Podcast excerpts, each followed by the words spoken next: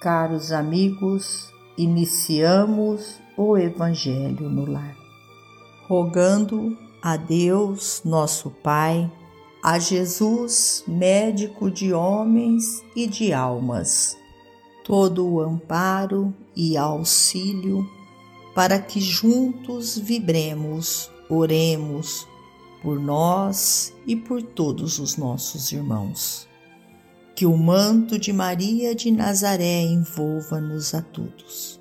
nesta corrente fraterna, citamos nós a presença dos emissários de luz, trabalhadores da vitória do bem, que adentram os nossos lares, trazendo a paz, o equilíbrio, o conforto tão necessário para que prossigamos a nossa missão neste planeta Terra.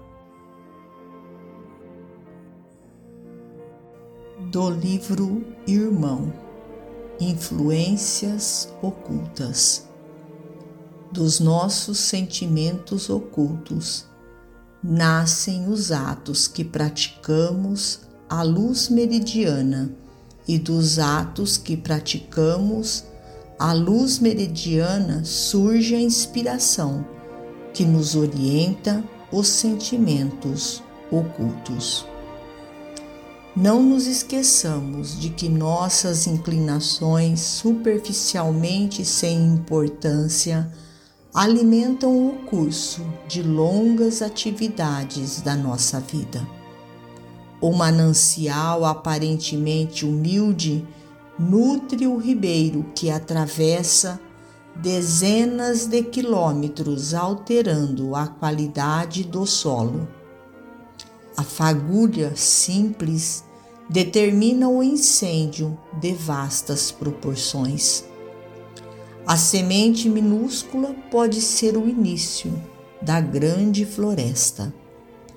Assim também, nossa ligeira disposição para a crítica pode atrair os gênios sombrios que geram a crueldade, impelindo-nos ao turbilhão do desespero e da delinquência, e a leve irritação pessoal pode situar-nos em conexão com as nossas forças da cólera, induzindo-nos a posição calamitosa dos que se despenham no abismo da loucura, requisitando, por vezes, o concurso dos séculos para o retorno à luz. Saibamos guardar o coração na fé e na bondade conservando a palavra e as mãos no serviço infatigável do bem, de vez que plantando no tempo os valores do progresso para os irmãos que nos rodeiam, penetraremos a faixa da verdadeira fraternidade em que operam os emissários do Cristo na construção do reino de Deus entre as criaturas.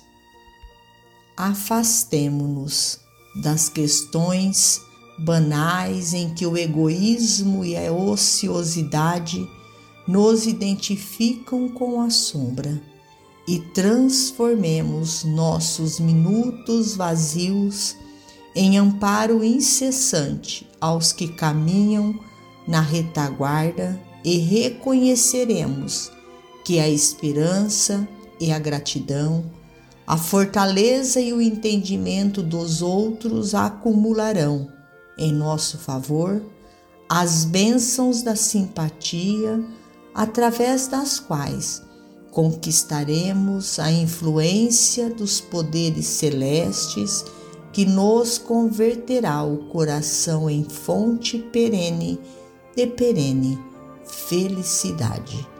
Emmanuel.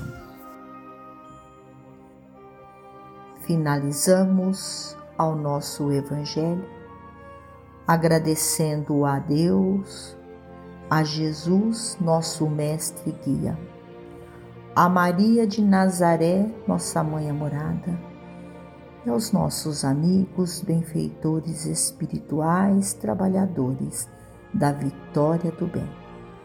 Por mais estes instantes em que aqui reunidos pudemos nós participar destas vibrações amorosas que alimentam o nosso corpo e a nossa alma.